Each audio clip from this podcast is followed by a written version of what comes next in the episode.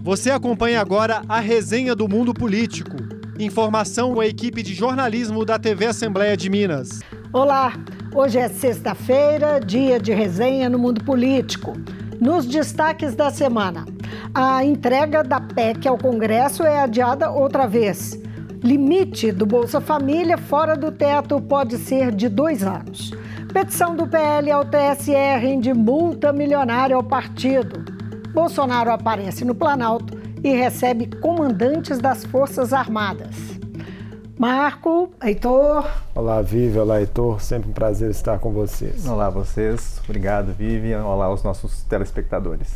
Então vamos lá. Desde a semana passada, a equipe de transição adia a entrega da proposta que permite uma mudança no orçamento de 2023. Mas isso acabou ficando para a semana que vem. A PEC uh, retira do teto os recursos do futuro Bolsa Família de 600 reais. A negociação política tem encontrado dificuldades e sofrido críticas, inclusive de aliados, não é, Heitor? É, Vivi, essa história foi contada né, pelo jornal Folha de São Paulo. Cobranças é, passam aí pelas indefinições em torno de quem vai fazer a articulação política do novo governo, né? quem será esse novo ministro. É, os parlamentares, inclusive aliados, querem saber com quem que vão conversar no dia a dia desse novo governo, né? qual ministro ou ministra que vai ser o fiador ou fiadora né, da, daquilo que está sendo acordado agora, nesse momento. Né? O que se tem por enquanto é um gabinete provisório de negociações com o Congresso. Na prática, então, as negociações da PEC estão, segundo o jornal, difusas. O, o, o, o broadcast do Estadão até usou uma expressão né, de pulverização de interlocutores em torno dessa proposta. Né? Então cria um problema adicional para uma pauta que já é difícil por si só. E um exemplo do descompasso apontado pela Folha é que as negociações iniciais sobre a PEC, né, Vivian, elas foram feitas com o relator geral do orçamento, o senador Marcelo Castro, do MDB do Piauí, antes mesmo de serem ouvidos né, o presidente, os presidentes da Câmara e do Senado, né, o Arthur Lira e o Rodrigo Pacheco. E aí, o jornal também apontou né, qual que é a dificuldade de Lula de indicar esse nome agora, né, de já chancelar quem será o articulador político do governo. Exatamente porque isso depende desse desenho, né, dessa distribuição de ministérios em torno aí dos vários partidos que integram essa uhum. coalizão de forças do governo eleito. Agora, Heitor, o que é mesmo é uma preocupação de que o próximo governo indique compromisso com responsabilidade fiscal, né? Isso é que está aí na pauta. E, isso é a base da negociação. Então, hoje, a Folha de São Paulo também publicou que o PT pensa em nomear para o comando da área como é, é, a expectativa, uma dobradinha, Fernando Haddad e Pércio Arida, um liberal, não é? É, segundo essa, essa reportagem, né, isso manteria o PT né, no comando das decisões econômicas estratégicas né, do novo governo, mas abrindo espaço para um economista liberal, né, o Pércio Arida, é, numa posição inclusive central neste novo governo, que é o da formulação de políticas públicas. O Haddad então ficaria com a pasta da Fazenda, né, o Ministério da Fazenda, e responsável pelas grandes decisões da política econômica do governo, e o Pércio Arida com o planejamento, né, questões aí como orçamento, reforma do Estado. A ideia, inclusive, é anunciar os dois ao mesmo tempo, exatamente para evitar os impactos de é, é, reações né, esperadas já do mercado, de insatisfação, talvez, com a indicação de Haddad. É, o Pércio Arida, no entanto, ele, embora tenha aceitado o convite para fazer parte da transição, ele tem hesitado em aceitar um cargo no novo governo.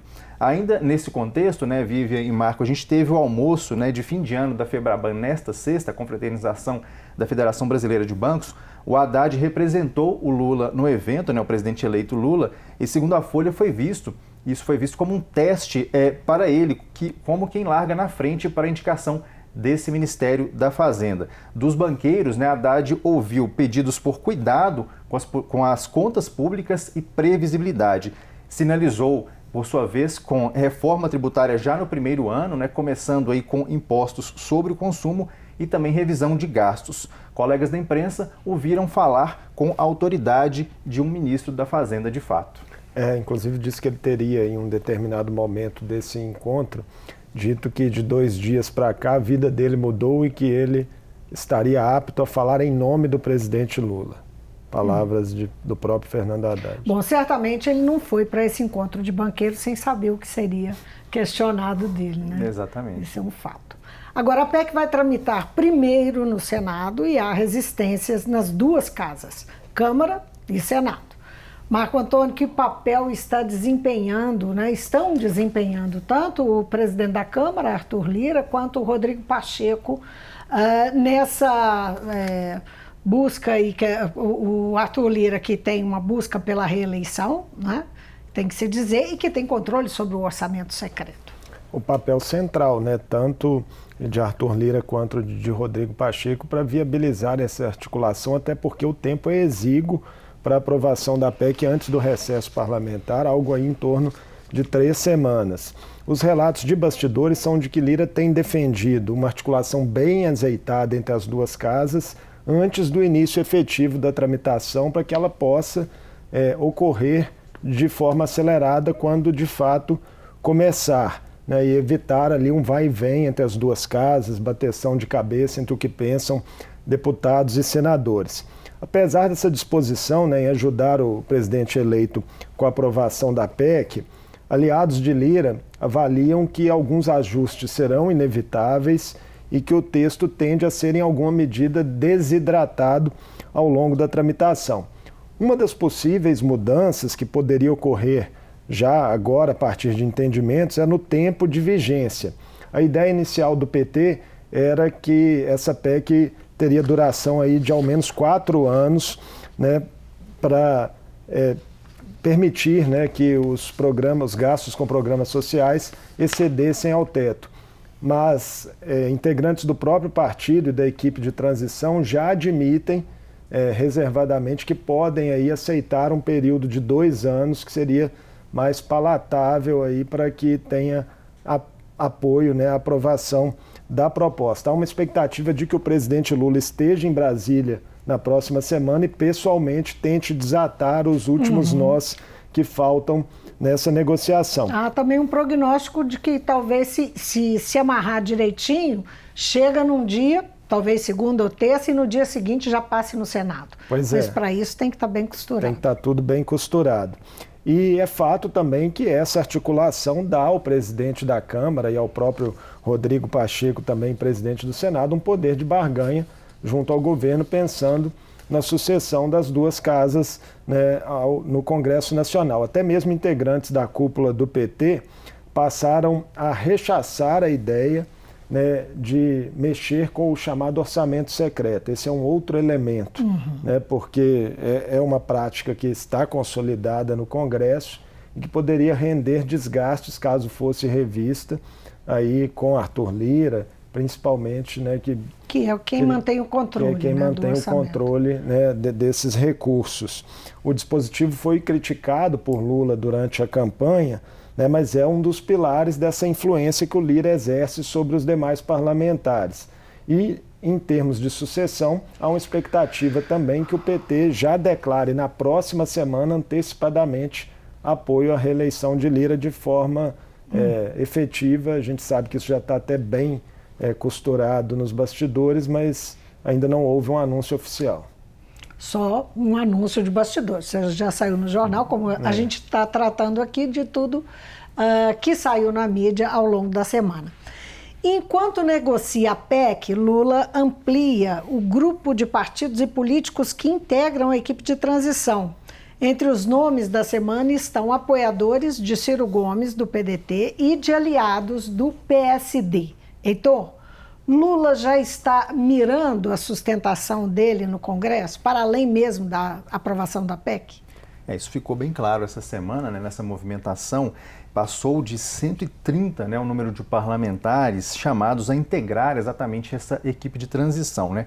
São 13 partidos diferentes mirando justamente essa questão da governabilidade, né, para além da pauta da PEC. O entrave é que cerca de 40% desses parlamentares são do PT, o que estaria sendo, não estaria sendo bem visto né, pelos, é, por outras legendas participantes aí do governo. Dentre os nomes que entraram, é, na, na, transição né, estão a senadora é, Leila do Vôlei, né, reeleita lá no Distrito Federal pelo PDT de Ciro Gomes, e o deputado federal Túlio Gadelha. Quadros próximos de Ciro Gomes também entraram na transição, né, o Leônidas Cristino e o Mauro Benevides, ambos são do PDT do Ceará. Benevides, inclusive, foi um dos principais, é um dos principais assessores econômicos é, do Ciro, né? O Alexandre Frota, né, do PROS, ele rompido com o bolsonarismo, né, que o elegeu em 2018, foi convidado para a cultura. Ele, inclusive, tem militado né, nessa questão da recomposição da política cultural do país, inclusive a recomposição orçamentária é, da pasta. Né? Mas ele foi alvo de muita rejeição, inclusive de setores da própria esquerda, e, e acabou declinando do convite em função disso, alegando ser vítima de preconceito né, do próprio campo ali, é, é, enfim, o campo progressista, né? pelo menos setores do campo progressista, e por causa de fissuras né, criadas ao longo desses, desses quatro anos. O Alckmin ele contempla aí atuais deputados, né, que, que não foram reeleitos, o exemplo de Frota né, seria um deles se participasse, mas também mira é, deputados novos, né, porque precisa do Congresso hoje né, para aprovar a PEC e amanhã, né, a partir do novo governo.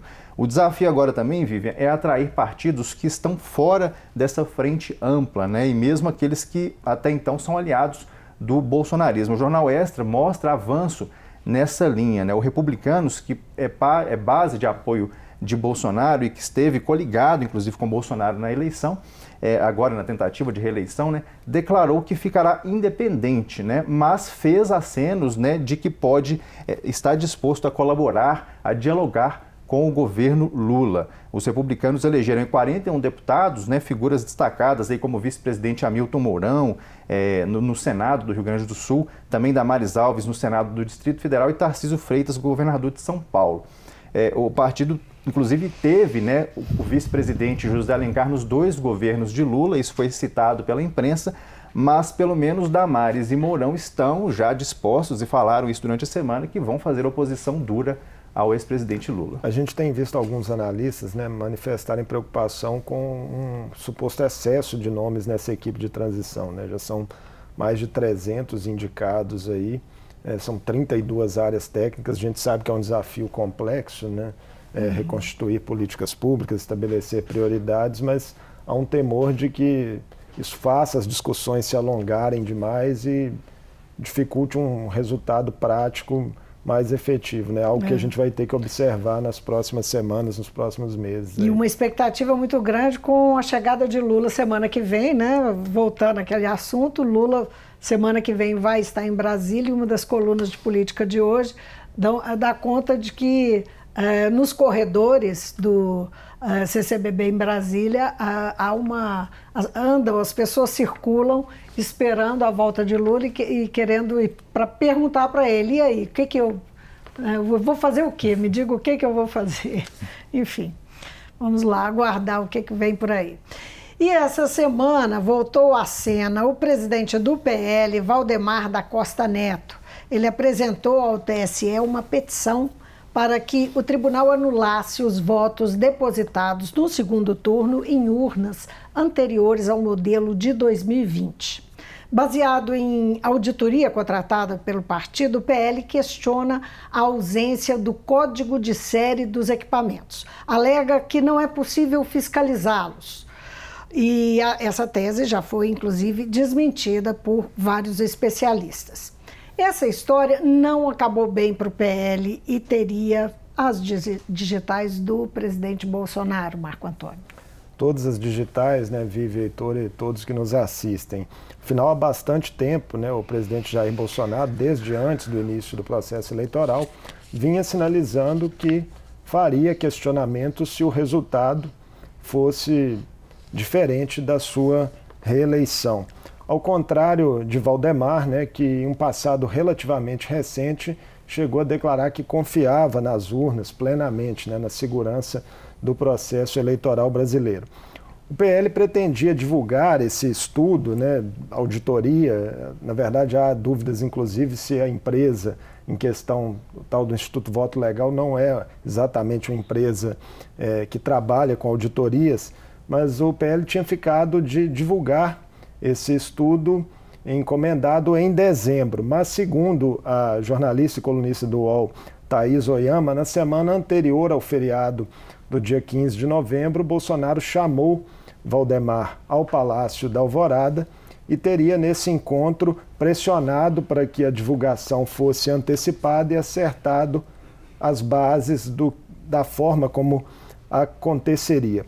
O lado mais pitoresco né, dessa estratégia do PL é o questionamento se ater apenas ao segundo turno da sucessão presidencial, mesmo com esse modelo de urna é, apontado, tendo sido usado tanto no primeiro turno das eleições, quando o PL elegeu ali a maior bancada no Congresso Nacional, quanto em 2018, quando Bolsonaro venceu a disputa pela presidência da República. Por isso, o presidente do TSE, Alexandre de Moraes, cobrou do partido que fizesse seus questionamentos na integralidade, no que não foi atendido. Além desse ponto, a peça é recheada de inconsistências técnicas, mas a leitura de analistas é que Bolsonaro busca, né, por meio da divulgação dessas falsas suspeitas sobre o resultado das eleições, insuflar os apoiadores que permanecem né, em frente aos quartéis, tentar fazer esse movimento ganhar musculatura, tensionar o ambiente social às vésperas da posse de Lula e assim forçar, no limite, alguma tomada de posição das Forças Armadas. Mas o desfecho, por hora, foi a negativa do pedido do PL por inépcia documental e a aplicação pelo presidente do TSE, Alexandre de Moraes, de uma multa de 22 milhões de reais por litigância de má-fé a toda a coligação que apoiou o Bolsonaro. 22 e 900. Quase pois é. Milhões. Quase 23. É. E até o pagamento do valor ficam bloqueados e suspensos pela decisão do ministro Alexandre de Moraes os fundos partidários das legendas PL, republicanos e progressistas. Moraes também enviou o caso à Corregedoria Geral Eleitoral e ao Supremo Tribunal Federal para investigar Valdemar da Costa Neto e o engenheiro Carlos César Moretson por possíveis crimes comuns e eleitorais com a finalidade de tumultuar o regime democrático brasileiro. Agora, essa história repercutiu, né, Heitor? Repercutiu bastante, né? A notícia caiu aí como uma bomba, né? Na foi no, no, no, meio político, né? Foi uma repercussão imensa. Isso foi já no final da quarta-feira, né? A decisão veio à noite, na noite de quarta. É, a repercussão né, começar pelos outros partidos da coligação, né, o republicanos e o progressistas, que, como o Marco falou, também estão sendo responsabilizados aí nessa decisão de Moraes que multou a coligação em quase 23 milhões de reais. Nessas legendas, né, os, o republicanos e o progressistas afirmaram que a contestação do PL foi tomada à revelia, né, sem consulta interna ali da própria coligação. O deputado Marcos Pereira, que é presidente do Republicanos, disse inclusive, né, lembrou que ele reconheceu a vitória de Lula às 8 horas e 28 minutos da noite de domingo, dia 30 de outubro, a data do segundo turno. É né? o chamado me inclua fora dessa. É. E o presidente interino do PP, né, do, do Progressistas, que é o deputado Cláudio Cajado, ele reforçou a concordância do partido com o resultado da eleição, lembrando, inclusive, né, que o Ciro Nogueira, né, que é o presidente é, é, do, do, partido, né, ele está como presidente interino, que o Ciro Nogueira, presidente do partido, inclusive é o fiador de Bolsonaro nessa transição, né, é, o, é, o, é o elemento ali do governo Bolsonaro, o elemento central nesse momento da transição. Os dois partidos agora, o progressistas e o republicanos, tentam recursos né, para entrar com recursos para se livrarem da participação nessa condenação, né, inclusive, claro, da multa imposta. O PL também promete recorrer na justiça, é, só que, inclusive, segundo colegas de imprensa, o PL também estaria rachado e que não há concordância total dos quadros do partido com essa confrontação dos resultados das eleições. Em paralelo a toda essa história, né, Vivian e Marco, o deputado federal Marcelo Van Hatten, do Novo Gaúcho, né, o Rio Grande do Sul, Novo do Rio Grande do Sul, conseguiu as assinaturas necessárias para protocolar um pedido de uma CPI para investigar supostos abusos de autoridade do STF e do Tribunal Superior Eleitoral.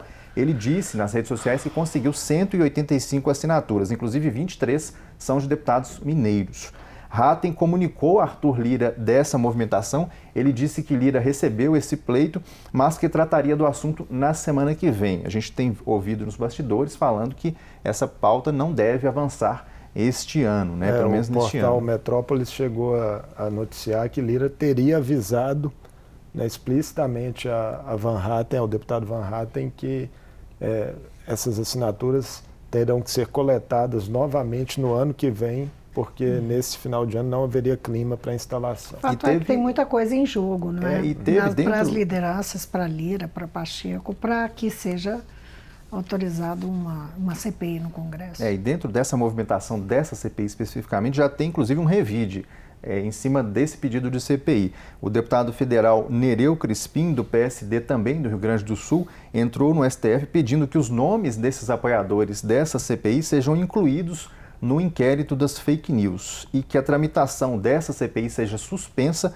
por ilegalidade, por inconstitucionalidade e atentado contra a separação de poderes. Então, assim, está quente esse assunto, né? mas, pelo menos pela sinalização, ele não deve, de fato, né, avançado neste ano foi, de 2022. Foi mais um elemento também da briga interna no Partido Novo. João Moedo, ex-presidenciável da legenda, fez duras críticas à uhum. iniciativa do deputado do partido, Marcel Van Hatten.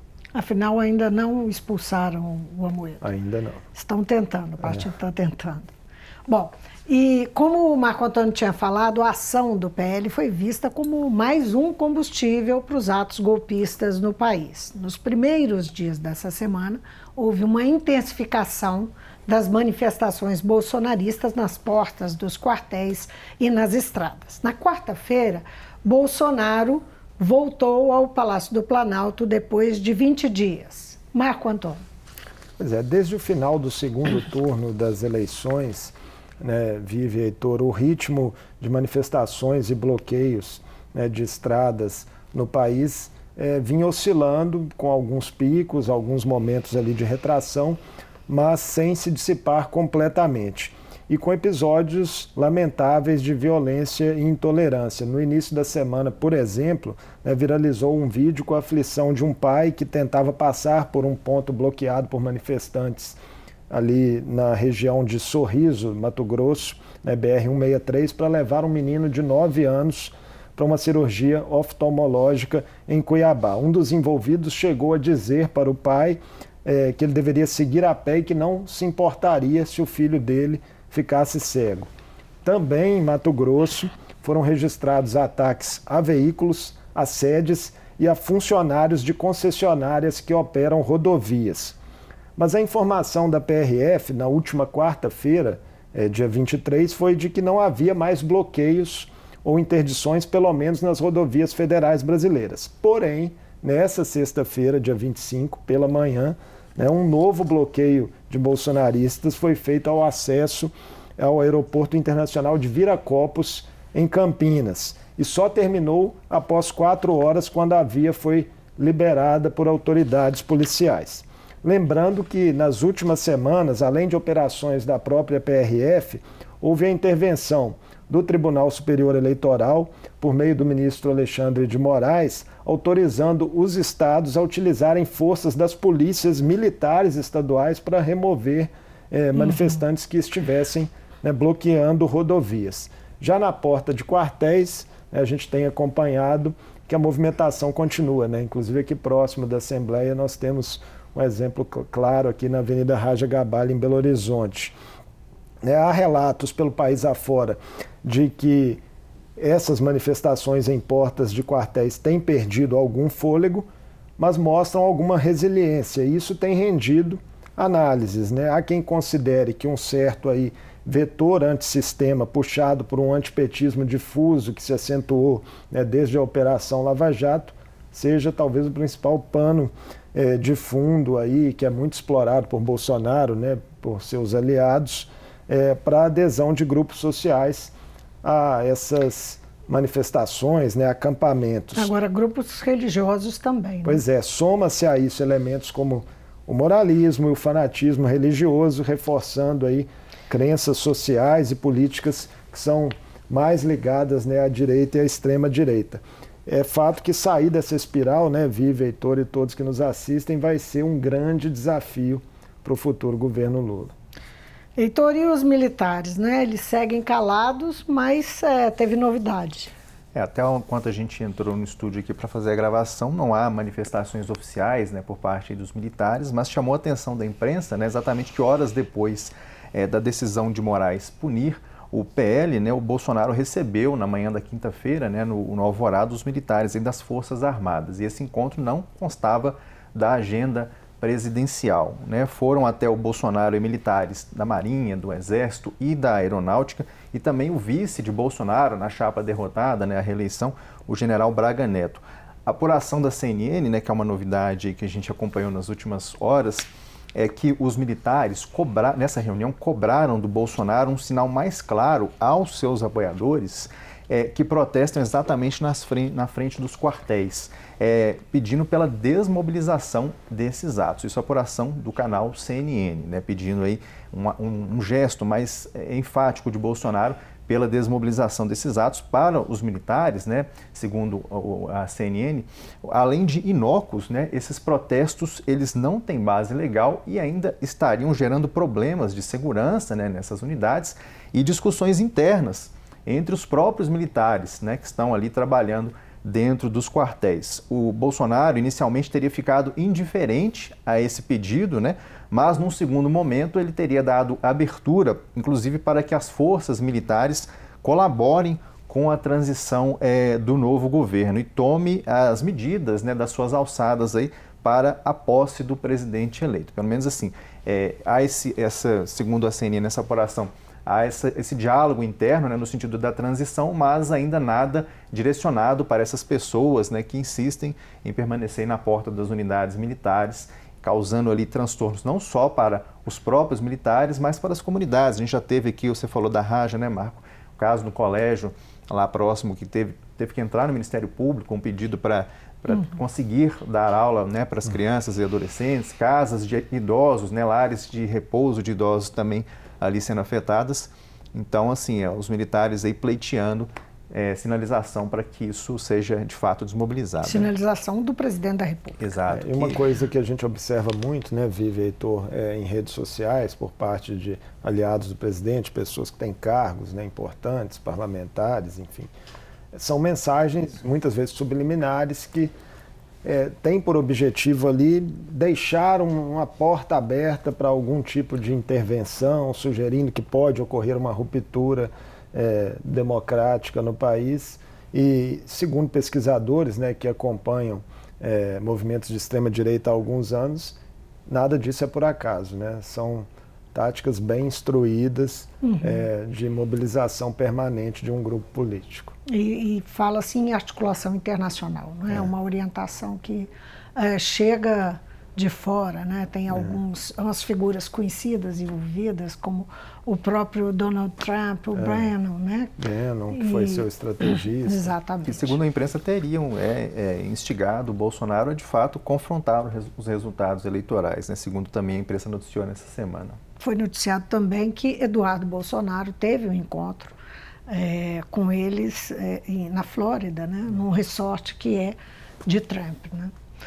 Bom, então, e tem reforço, essa, essas manifestações aí em quartel tem reforço. A deputada Carla Zambelli, que votou recentemente para o Brasil, falou na manifestação uh, que pede intervenção militar, essa em frente ao quartel-general do Exército em Brasília é uma ação arriscada, né, Heitor, dadas as circunstâncias e os últimos acontecimentos. Exatamente, as circunstâncias, né, é importante lembrar disso, porque assim, a gente tem neste momento, né, o judiciário atento, né, a essas essas movimentações que estão acontecendo na sociedade. Ela, uma parlamentar, é, o advogado, né, o professor e mestre em Direito Público Antônio Rodrigo Machado, ele foi ouvido pelo site Congresso em Foco e para ele a participação da Zambelli em um ato como esse é, pode configurar crime né, e render cassação, inclusive cassação do mandato da deputada federal. É, ele lembrou que uma das bandeiras desses atos né, é exatamente o pedido de uma intervenção federal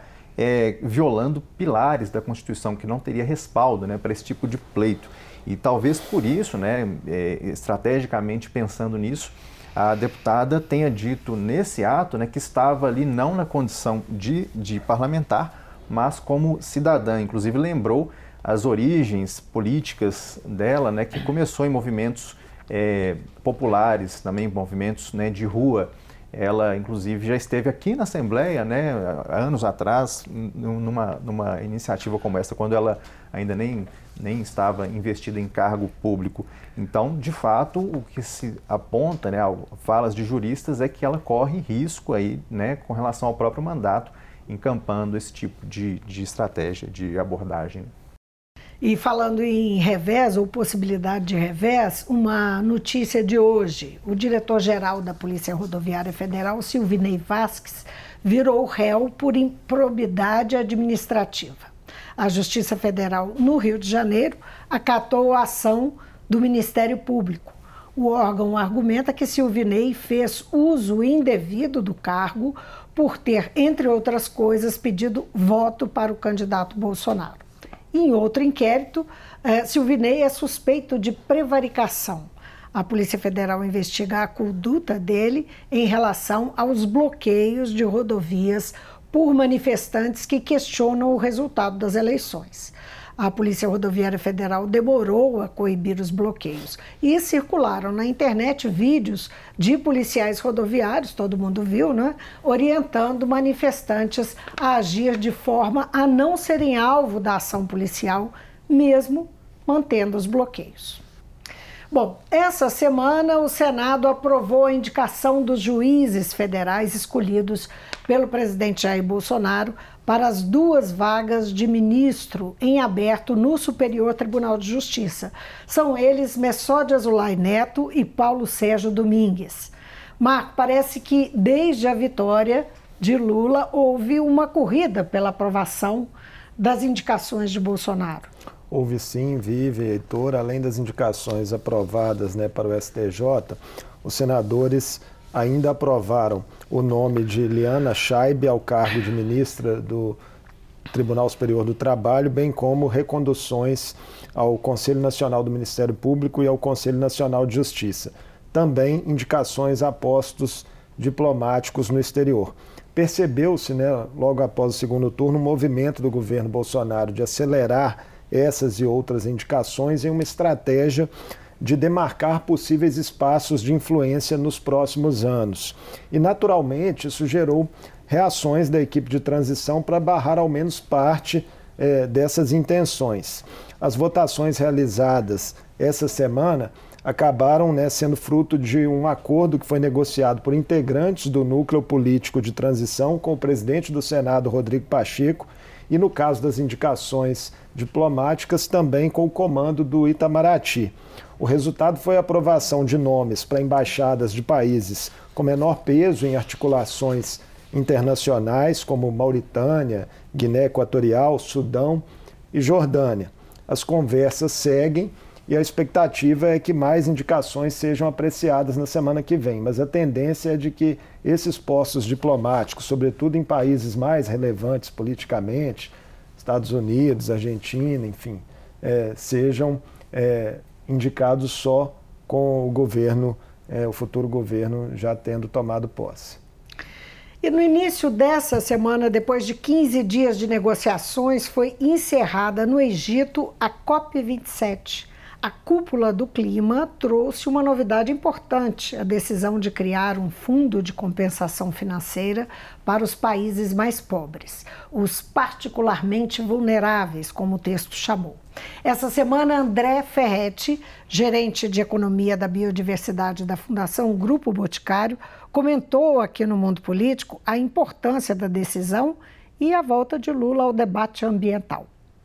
As decisões na, na, nas na Convenção do Clima e nas outras conferências da ONU precisam ser por consenso, então são quase 200 países ali reunidos, e eles consensuaram é, em, em, que os países aí particularmente vulneráveis, é, eles terão um fundo que vai ser criado, vai ter um GT, um grupo de trabalho, que vai, vai, vai trabalhar o ano de 2023 para apresentar um resultado a ser aprovado na COP28, que será realizada no final do ano que vem nos Emirados Árabes Unidos, é, em Dubai, é, para que se possa é, é, ter as regras definindo aí quem pagará, como será feito esse pagamento, assim como quais serão os países que poderão receber e também em, em quais situações e prazos. Tudo isso deve ser aprovado na COP28 é, e deve passar a funcionar em 2024. Essa era uma demanda desde a da assinatura da Convenção do Clima em 1992, aqui no Brasil, na, na Rio 92, também conhecida como Eco 92. Há uma expectativa muito grande. A gente já vê os países falando em fazer cooperação com o Brasil, investir no Brasil, e, e, e, e muitos também é, falando: olha, que bom que o Brasil é, voltou para o jogo e veio com tudo. Em Minas, o governo Zema e sua política de legislação ambiental para as mineradoras ganharam holofotes. Veio a público a investigação da Polícia Federal sobre concessão e manutenção de autorizações a duas mineradoras para operarem na Serra do Curral, cartão postal de Belo Horizonte. A suspeita de descumprimento de regras ambientais em decorrência de flexibilização do governo do estado. Heitor, Quais são essas mineradoras e, e, e que evidências tem essa investigação? As mineradoras são a Good City e a Global Mineração, né, que operam ali na Serra do Curral. O laudo da Polícia Federal, ao qual a, ao qual a Folha teve acesso, né, aponta que as permissões obtidas pelas mineradoras deveriam ter seguido critérios mais rigorosos que os exigidos pelo governo para essas empresas. As autorizações teriam sido dadas em eh, instrumentos né, considerados precários aí pela investigação. Um trecho do laudo, né, Vivian, diz que a autorização recomendada indica a necessidade de modalidade de licenciamento de maior relevância, com a apresentação de todas as fases, que seriam elas a licença prévia, a licença de instalação e a licença de operação, o que não teria acontecido nesse caso lá da Serra do Curral. Esses documentos, né, para serem concedidos, eles exigem medidas compensatórias, né, de recuperação de vegetação, também com relação à fauna, entre outras é, providências, né, que no caso não teriam sido tomadas. A perícia questionou também a celeridade né, da liberação dessas licenças de operações ali na região da Serra do Curral, em comparação com outras empresas que também demandam esse tipo né, de, de, liberação. A mineradora Good City ela acumula 6 milhões e meio de reais em multas ambientais aplicadas pela Prefeitura de Belo Horizonte. Mesmo assim, tem sido reiterada aí nas transgressões da legislação ambiental. É, procurada né, pela, pela reportagem da Folha, a Secretaria de Meio Ambiente de Minas disse que o, conduz os processos de licenciamento com responsabilidade, buscando a melhor técnica e sempre com observância às normas vigentes e aplicáveis, né, nesse caso diz aí a nota do órgão, mas a Polícia Federal está aí na investigação, confrontando, confrontando é, né, essa, essa liberação desses empreendimentos minerários lá na Serra do Curral.